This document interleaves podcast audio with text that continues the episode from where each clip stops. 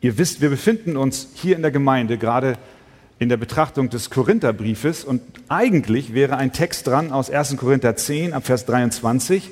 Aber ich habe heute etwas vor. Ich überspringe jetzt einfach mal, ich mache einen größeren Sprung zum 1. Korinther Kapitel 12 und das, was eigentlich heute dran wäre, das holen wir dann in den folgenden Sonntagen nach.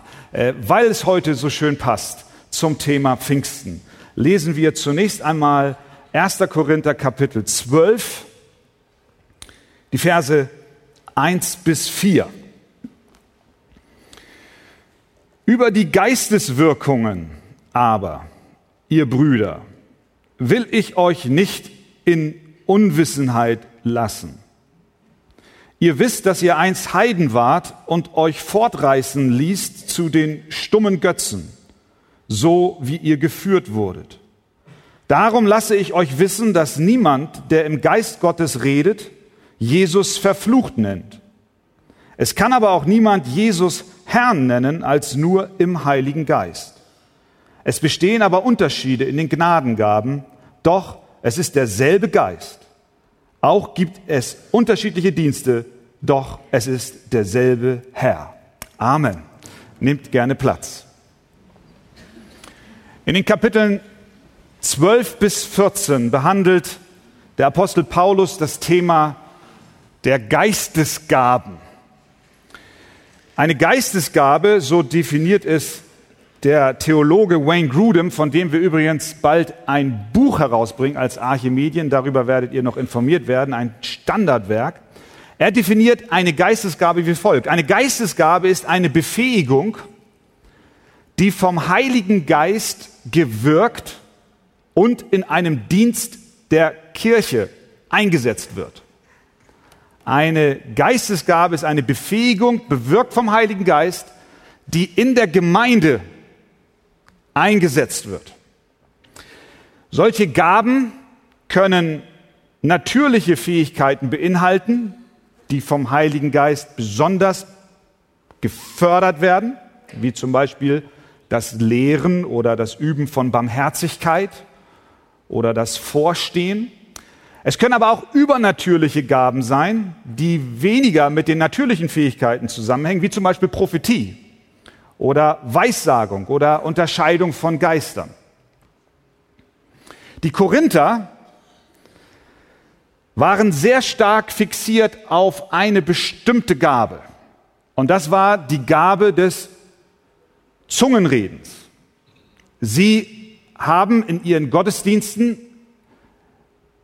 oft die Situation gehabt, dass verschiedene Christen zur gleichen Zeit in anderen Sprachen redeten. Das, was damals zu Pfingsten geschah, dass Menschen plötzlich in anderen Sprachen anfingen zu reden, setzte sich fort in ihren Gottesdiensten und sie taten es alle auf einmal. Es war ein riesiges Durcheinander. Und für einige der Christen in Korinth war das ein Zeichen der wirklichen Geistlichkeit. In dem Moment, wo wir alle durcheinander in Sprachen reden, ist das wunderbar. Andere in der Gemeinde haben gesagt, was ist das für ein Chaos? Was, was machen wir da? So gab es zwei Gruppen, die in dieser Frage nicht einer Meinung waren. Und sie schrieben dem Apostel Paulus einen Brief. Und wir haben in der Betrachtung des Korintherbriefes schon häufiger Themen gehabt, von denen wir wissen, die die Korinther in einem Brief an den Apostel angesprochen haben und Paulus dann ihnen als Antwort eine, eine äh, besondere Hinweise zu diesem angesprochenen Thema gab. Und in diesem Fall war es so, dass Paulus auch ihnen antwortete auf die Frage, was sind die Eigenschaften eines wahren geistlichen Lebens? Was hat es überhaupt mit diesen Geistesgaben auf sich? Paulus schreibt ihnen, wir haben es gelesen in Vers 1, über die Geisteswirkungen aber, ihr Brüder, will ich euch nicht in Unwissenheit lassen. Also, Paulus möchte, dass sie verstehen, welche Absichten Gott hat, wenn er Gaben verteilt. Sie sollten lernen, in rechter Weise mit diesen Gaben des Geistes umzugehen und sich nicht von ihren subjektiven Emotionen leiten lassen. Im Übrigen herrschte nicht nur damals in Korinth Verwirrung in dieser Frage, sondern bis heute gibt es viele Diskussionen bezüglich der geistlichen Gaben. Einige Christen meinen, dass zeichenhafte und wunderwirkende Gaben besonders erstrebenswert seien und nur wenn jemand eine besondere Gabe hat, das allein Kennzeichen eines wahren Christen ist. Zum Beispiel auch die Zungenrede. Es gibt Gläubige, die sagen, nur wer in Zungen spricht, ist wiedergeboren. Dann gibt es andere, die sagen, nee, die Gaben waren nur für die Zeit der Apostelgeschichte und haben heute keine Bedeutung mehr. Ich glaube, Gott hat uns diesen Text aus 1. Korinther 12 gegeben, um uns aufzuklären. Genau wie Paulus schreibt, dass wir nicht unwissend sind, was er, der Heilige Geist und Gott selbst mit den Gaben bewirken möchte. Und so können wir aus diesem Text verschiedene Wahrheiten heraus entnehmen, was es mit diesen Geistesgaben auf sich hat. Und das Erste, was wir sehen, ist, der Glaube an Jesus Christus ist die größte Geisteswirkung. Schauen wir noch einmal in Vers 3. Er schreibt, Darum lasse ich euch wissen, dass niemand, der im Geist Gottes redet, Jesus verflucht nennt. Es kann aber auch niemand Jesus Herrn nennen, als nur im Heiligen Geist. Paulus will sagen, dass niemand, der aufrichtig Jesus folgt, sein Leben ihm übergeben hat, sich hinstellen würde und sagen würde, Jesus ist verflucht. Das ist ein Widerspruch in sich selbst. Und genauso wenig kann ein Mensch niemals aufrichtig bekennen, dass Jesus der Herr ist, ohne dass nicht zuvor der Heilige Geist in seinem Herzen gewirkt hat. Das ist nicht möglich. Und kannst du natürlich sagen, wieso? Ein Ungläubiger kann sich doch hinstellen und sagen, Jesus ist Herr. Und ist doch nicht so schwer. Braucht er den Heiligen Geist dafür, um das zu bekennen? Nun, es geht nicht um ein Lippenbekenntnis, sondern es geht um das Bekenntnis des Herzens. Es geht um eine Loyalität dem Herrn gegenüber. Es geht darum, sein Leben Jesus Christus unterzuordnen. Und das kann nur der tun, der zuvor ein Wirken des Heiligen Geistes in seinem Leben erfahren hat. Wir entnehmen das aus dem gesamten Kontext. Wenn wir uns vor Augen führen, in welchem Zusammenhang die Bibel äh, von einem Herrn spricht, besonders in der Zeit des Neuen Testamentes und zur Zeit des Apostel Paulus, dann erkennen wir, dass damals Menschen in zweierlei Hinsicht von ihrem Herrn gesprochen haben. Zum einen haben sie über Cäsar gesprochen als dem Herrn. Das war der römische Kaiser. Und wenn jemand gesagt hat, Cäsar ist Herr, dann bedeutete es, er hat sein Leben der Macht des Cäsars komplett unterordnet. Er hat Cäsar als höchste Autorität in seinem Leben angesehen. Er hat ihm Treue geschworen. Ein Soldat hat gesagt, Cäsar ist Herr. Das war nicht nur ein Lippenbekenntnis, sondern sein Leben hat sich dementsprechend auch geäußert. Und dann kennen wir im Neuen Testament auch die Situation der Sklaven. Auch ein Sklave hat einen Herrn gehabt. Und er hatte jemanden in seinem Leben, der über ihn Autorität hatte. Und das war nicht nur ein Lippenbekenntnis, sondern das hat sein Leben äh, kristallisiert. Das hat sein Leben beeinflusst. Es war klar, wenn jemand einen Herrn hatte als Sklaven, dann war das nicht nur ein Lippenbekenntnis, sondern das war sein Leben, war geprägt davon, dass jemand über ihn steht. Das heißt, Jesus als Herrn zu bekennen.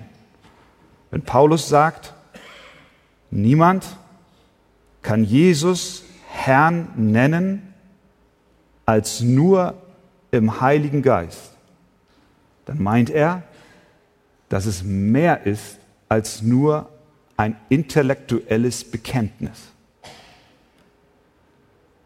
Es ist eine Herzenshaltung, die Vertrauen ausdrückt, die Gehorsam ausdrückt, die Hingabe ausdrückt, die Loyalität zu Jesus deutlich macht.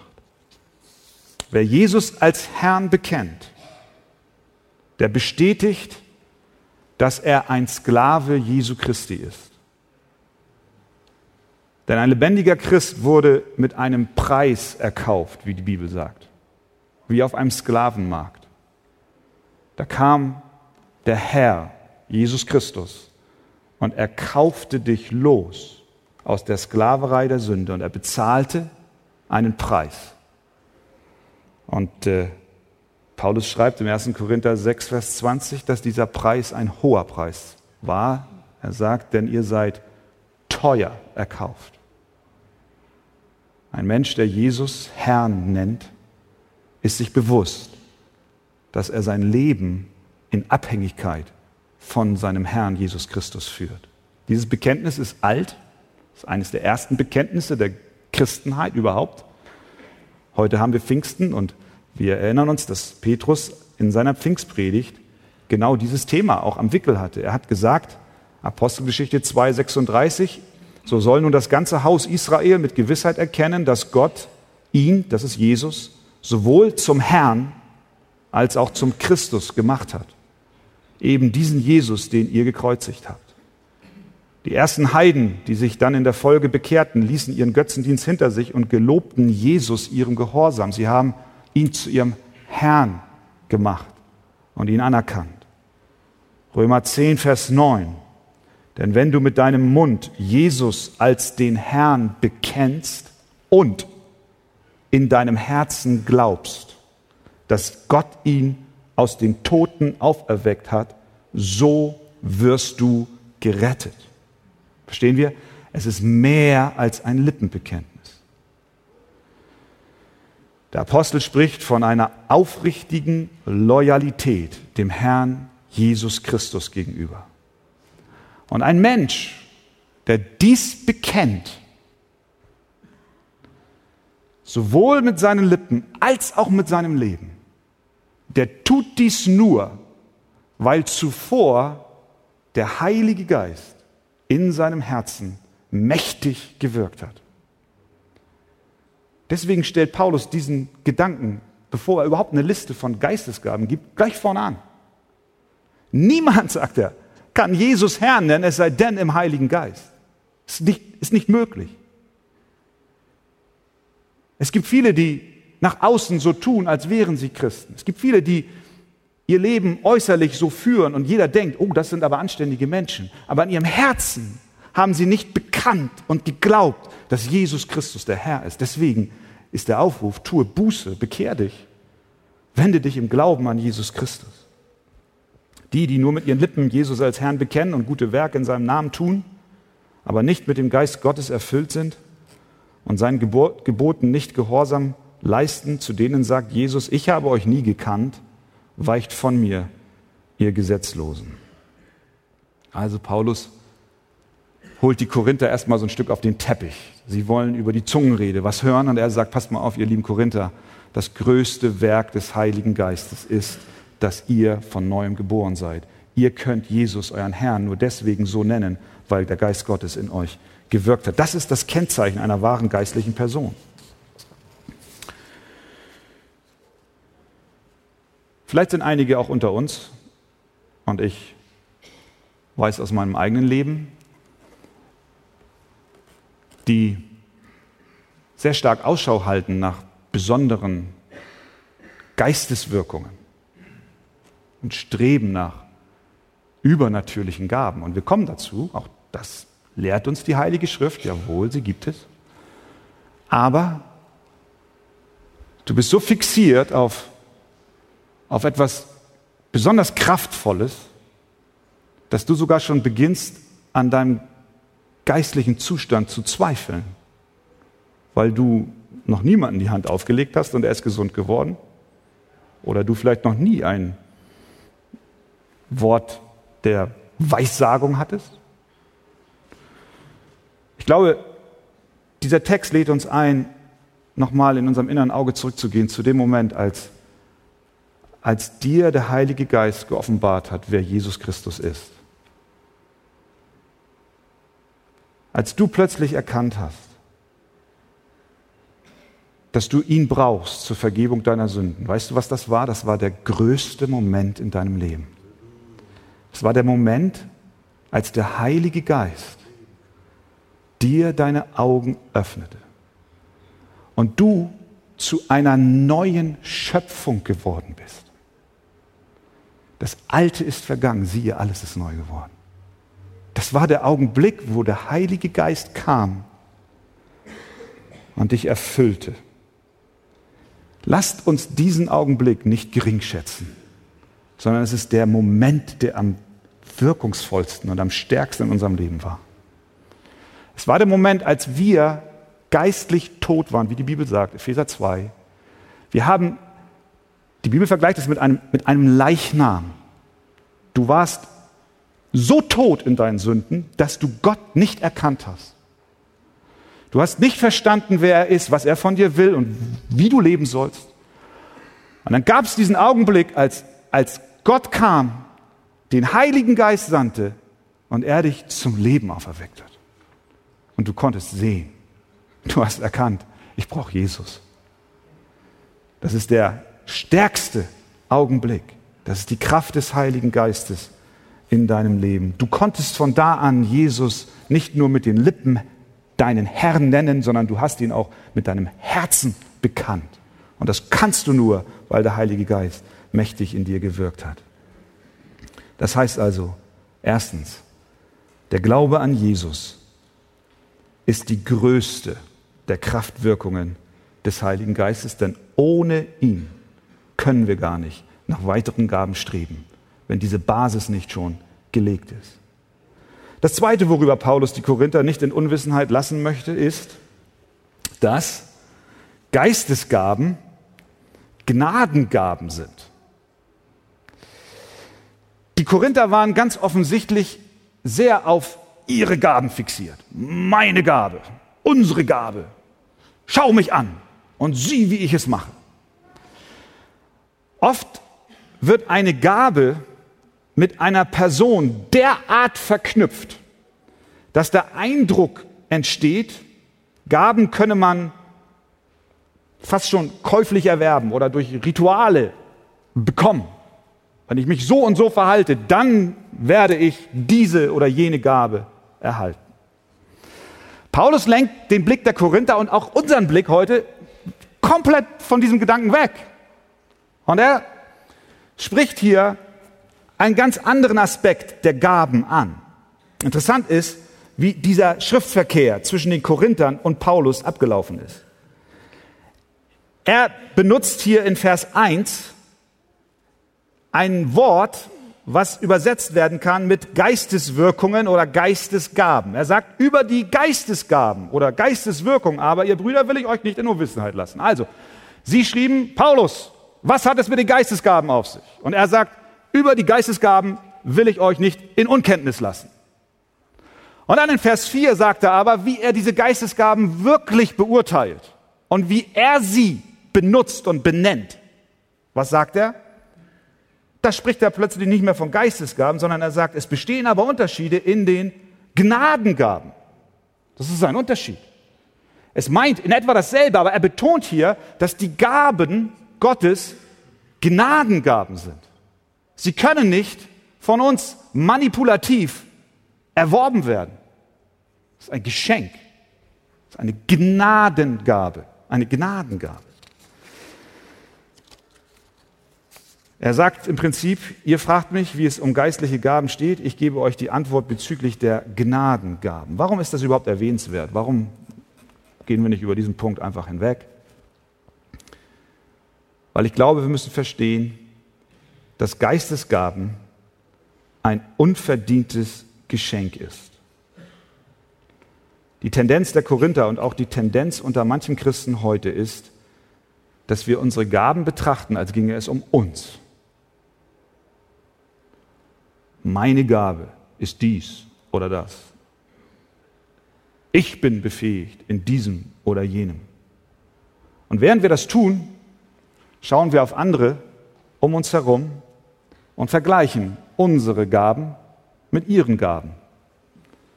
Wir meinen dann, unsere seien besser oder wir fragen uns, warum wird meine Gabe nicht so anerkannt wie die von meinem Bruder oder meiner Schwester?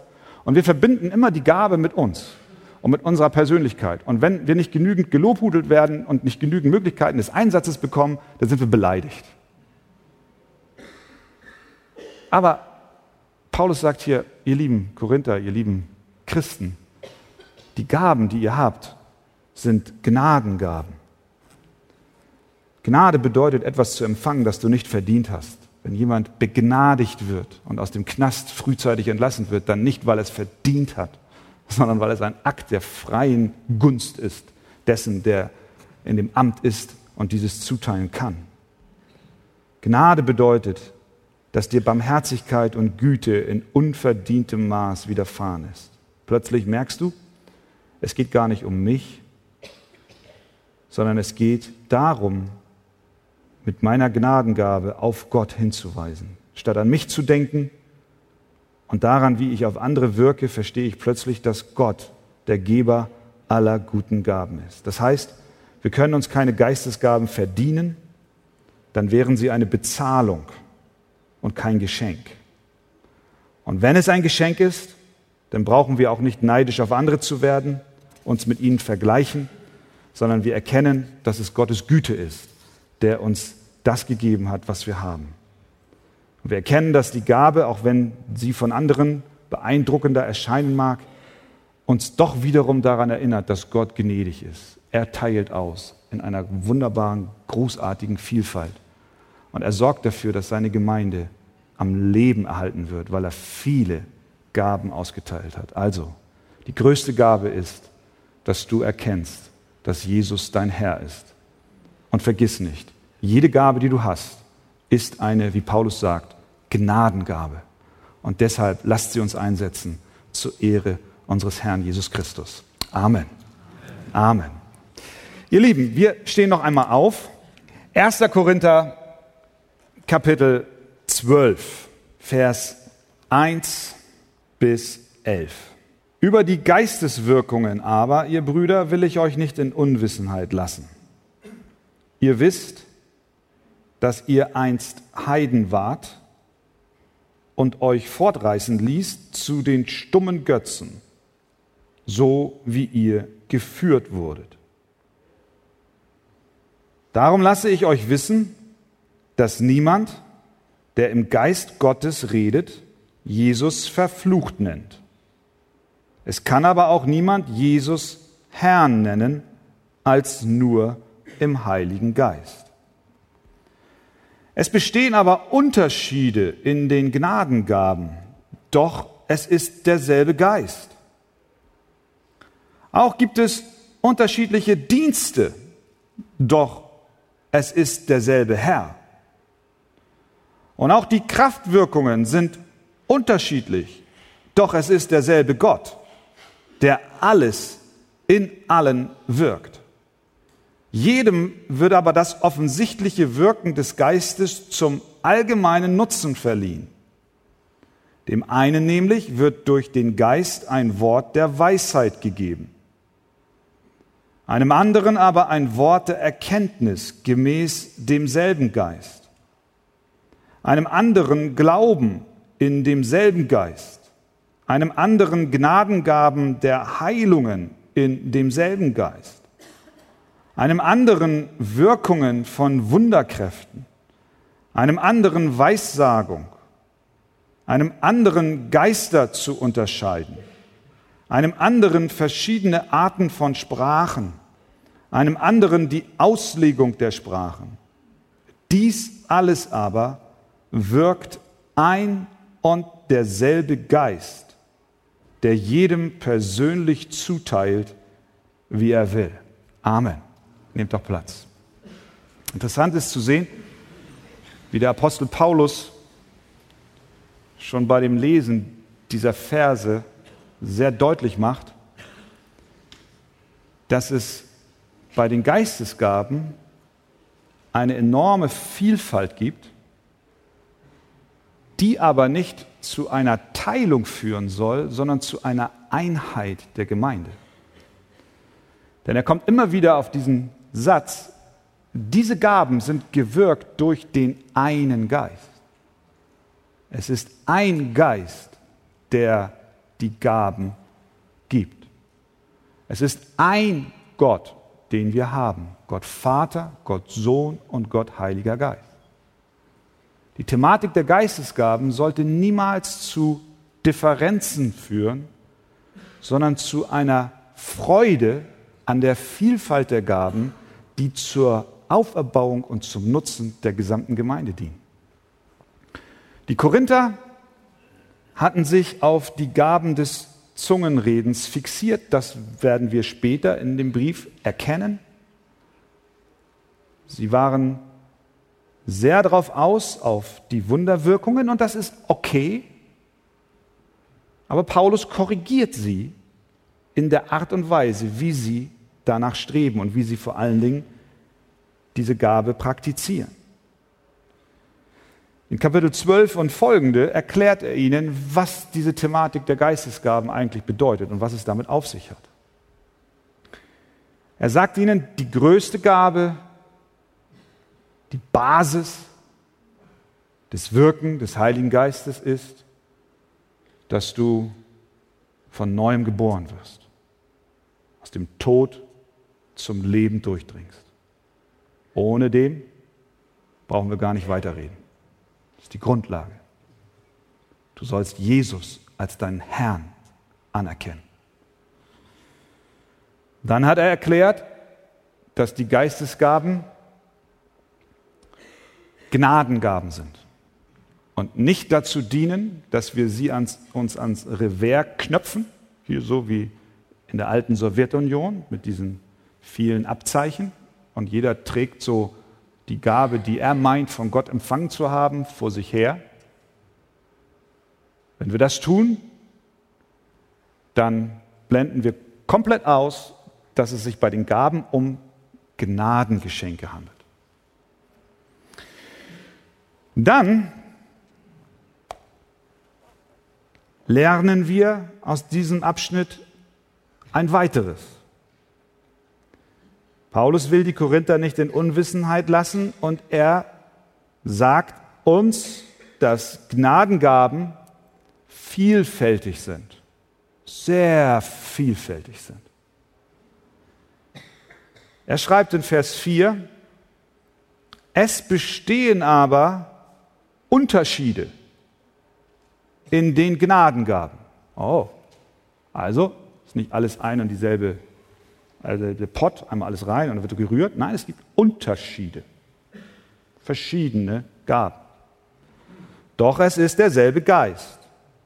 Interessanterweise schreibt er dann in Vers 5, auch gibt es unterschiedliche Dienste. Was haben denn jetzt die Dienste da zu tun? Wir wollen doch Zeichen und Wunder. Wir wollen doch nicht dienen. Wir reden doch hier über Geistesgaben. Vielleicht haben die Korinther gesagt, Paulus, was schreibst du, was soll dieser Satz jetzt hier? Es gibt auch unterschiedliche Dienste, die sind doch gar nicht berauschend, vielleicht auch gar nicht ekstatisch. Dienste führen uns auch nicht ins Rampenlicht.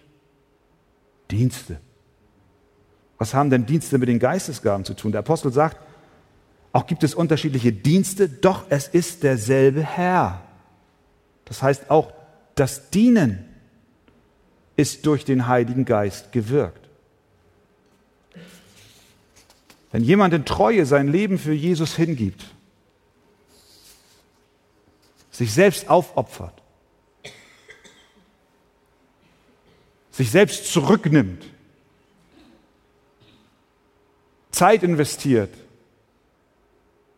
in andere Menschen, in andere Geschwister in der Gemeinde, Krankenbesuche macht, die keiner wahrnimmt, betet in seinem Kämmerlein, dient auch im praktischen Sinn. Wenn ein Christ sich dafür einsetzt, Gottes Werk voranzutreiben, auch dann und gerade dann, wenn niemand dabei steht und bewundernd zusieht, dann ist auch das der Geist Gottes, das Dienen, der alles in allem wirkt. Es geht also nicht nur um beeindruckende, übernatürliche Gaben, sondern es geht auch bei den übernatürlichen Gaben um das Dienen und nicht um irgendein Lob oder Aufmerksamkeit, die ein Mensch für sich ergattern will. Und dann, dann zählt der Apostel hier neun Gaben auf in diesem Abschnitt. Das ist eine Zusammenstellung, die nicht komplett und abschließend ist. Warum nicht? Weil die Bibel an vielen anderen Stellen und der Apostel an vielen anderen Stellen auch weitere Geistesgaben anführt, die jetzt hier nicht Erwähnung finden. Er spricht zum Beispiel von dem Wort der Weisheit und Erkenntnis. Er sagt, das ist eine Gabe. Vers 8. Dem einen nämlich wird durch den Geist ein Wort der Weisheit gegeben, einem anderen aber ein Wort der Erkenntnis gemäß demselben Geist. Es bezieht sich auf Äußerungen, auf Worte, die ein Mensch spricht unter der Führung des Heiligen Geistes, die eine große Weisheit und Erkenntnis offenbaren. Im Übrigen, wenn der Apostel Paulus hier auch von Weisheit spricht, dürfen wir nicht vergessen, worüber er in den ersten Kapiteln lang und breit gesprochen hat. Was ist die wahre Weisheit? Die wahre Weisheit, da hat er Vers für Vers, kapitelweise, wir haben das rauf und runter hier gehabt. Die wahre Weisheit ist was? Das, die Botschaft vom Kreuz. So. Ein Wort der Erkenntnis führt dich zum Evangelium. Es ist eine besondere Gabe, wenn jemand ein Wort der Weisheit und ein Wort der Erkenntnis hat. Im Seelsorgegespräch zum Beispiel, wenn du dort sitzt und du hast dort ein Ehepaar vor dir und du, du blickst selber nicht mehr durch. Du siehst den Wald vor lauter Bäumen nicht mehr. Der Mann sagt Hü, die Frau sagt Hot. Und dann gucken sie dich an. Und sagst du, nu? Da betest du, Herr, gib mir ein Wort der Weisheit. Schenk mir ein Wort der Erkenntnis, dass ich durch deine Leitung hier eine Frage stelle, die uns zum Kern der Sache vordringen lässt. Und durch Gottes Gnade geschieht dies auch in dieser Gemeinde immer und immer wieder. Ohne die Führung des Heiligen Geistes in so einem Gespräch sitzt du da und kannst nicht helfen. Es muss der Geist Gottes wirken. Das ist das Wort der Weisheit und Erkenntnis. Dann spricht Paulus von der Gabe des Glaubens. Habt ihr das gesehen? Vers 9, einem anderen aber Glauben in demselben Maß. Ich glaube, dass es hier nicht der Glaube ist, von dem wir eingangs gesprochen haben, der uns rettet, der rettende Glaube, sondern ein besonderer Glaube. Ein, ein Moment, wo der Geist Gottes über jemanden kommt und er dir Kühnheit gibt für etwas, was er dir ins Herz legt. Ich kann mich erinnern, als wir diese Halle hier gebaut haben und wir uns da hinten versammelt haben, da gab Gott auch einen besonderen Glauben in die Leiterschaft. Er hat gesagt, wir machen das jetzt.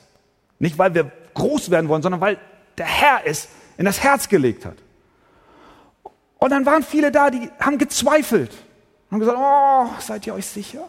So eine große Halle, das reicht doch. Und das kostet so viel Geld. Und können wir das betreiben? Und so weiter. Aber da hat Gott in das Herz von einigen so einen Glauben hineingelegt. Und wir durften diesen Schritt gehen. Das gleiche in anderen Bereichen. Auch persönlich. Ein, ein, eine besondere Begegnung mit dem Geist Gottes, der dir Glauben für eine Sache schenkt. Gabe der Heilung. Oh ja, sie bezieht sich darauf, dass Gott übernatürlich heilt. Kann Gott heute übernatürlich heilen? Amen. Auch das haben wir immer wieder erlebt. Möge Gott es uns noch mehr schenken, gerade in diesen Tagen, in denen wir uns auch als Gemeinde befinden. Gott möge doch Heilung geben. Wirkungen von Wunderkräften, auch das sind offenbar Dinge, die in Bezug zur Heilung geschehen, in denen Gottes Kraft sichtbar wird durch mächtige Taten. Weissagungen. Das bedeutet, Gottes Wort so weiterzugeben, dass es in bestimmte Situationen verändert hereinspricht. Das kann eine Ermutigung und ein Trost sein. Auch dies geschieht vielfach und auf vielerlei Weise innerhalb dieser Gemeinde, dass du zu jemandem hingehst und ihm ein Wort der Ermutigung sagst. Du empfängst vom Herrn einen Bibelvers und du sprichst plötzlich hinein in eine Situation, von der du vorher nichts wusstest. Und es baut den anderen auf. Eine Weissagung ist niemals auf derselben Autorität wie die Heilige Schrift selbst. Nur die Bibel ist absolut irrtumslos und verlässlich. Und doch kann der Geist Gottes sich im Herzen eines Christen derart bewegen, dass die Wahrheit der Heiligen Schrift zum rechten Augenblick, am rechten Ort, zur richtigen Zeit zur Anwendung kommt. Und der, der es empfangen nimmt, sagt, das hat dir der Herr gegeben. Das hat mir geholfen.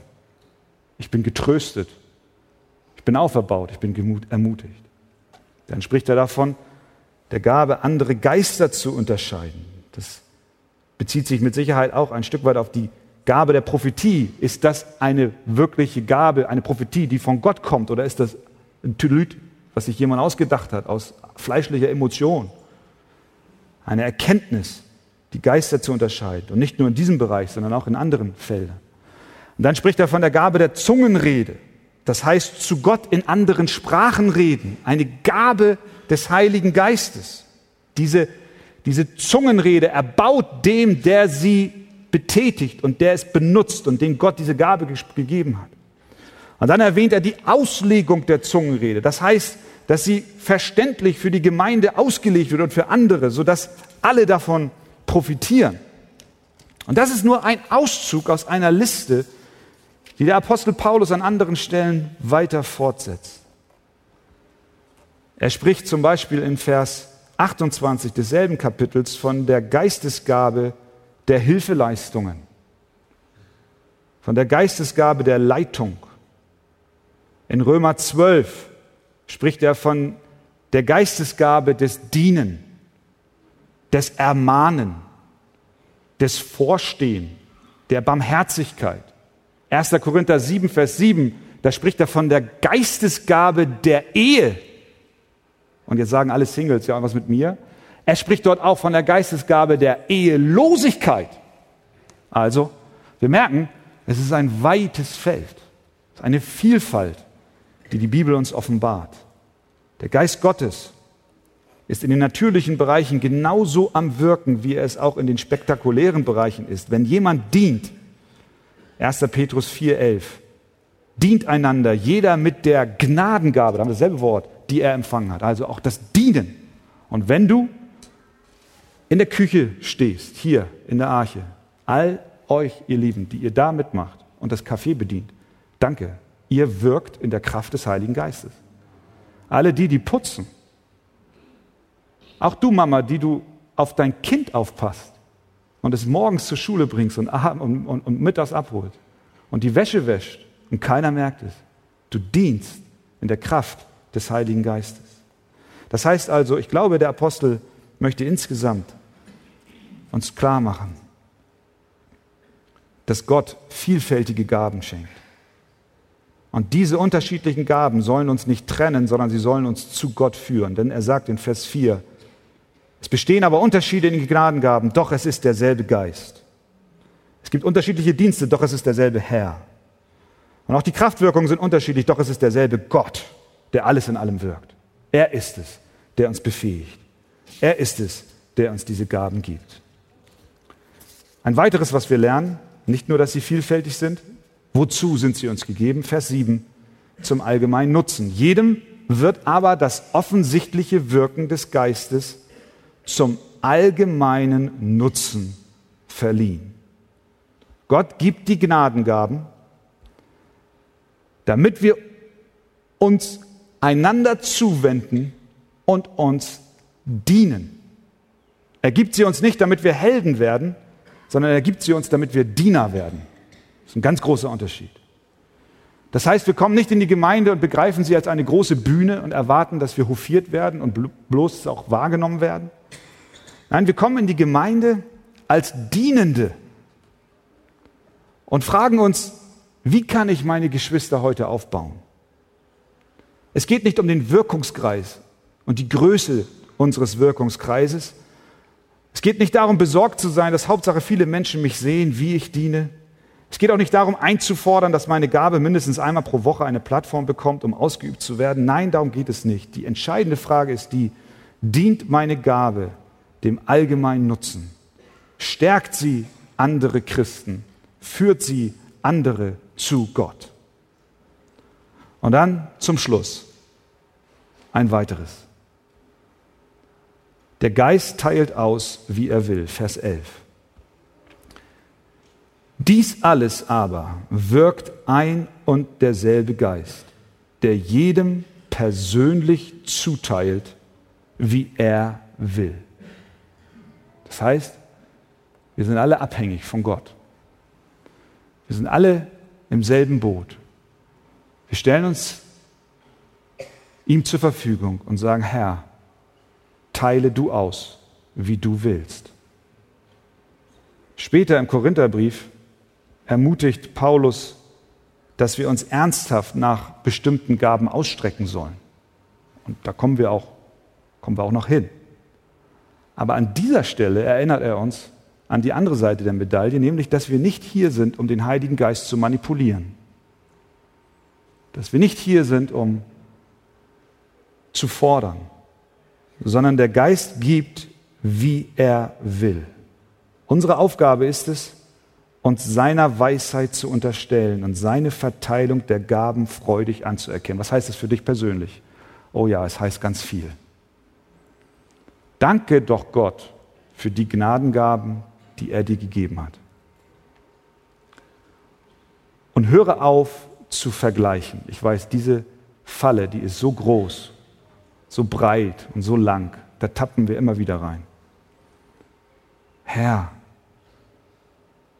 warum predige ich nicht wie Spurgeon? Herr, warum kommen nur drei nach vorne und nicht 500 oder 5000? Herr, wenn ich doch nur so schön singen könnte wie Christian.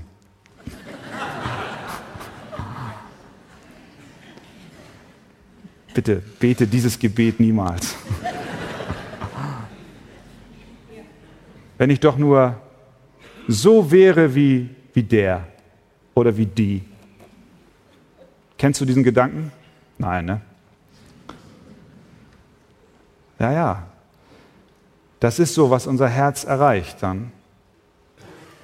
Und wir erkennen gar nicht, dass Gott es ist, der austeilt.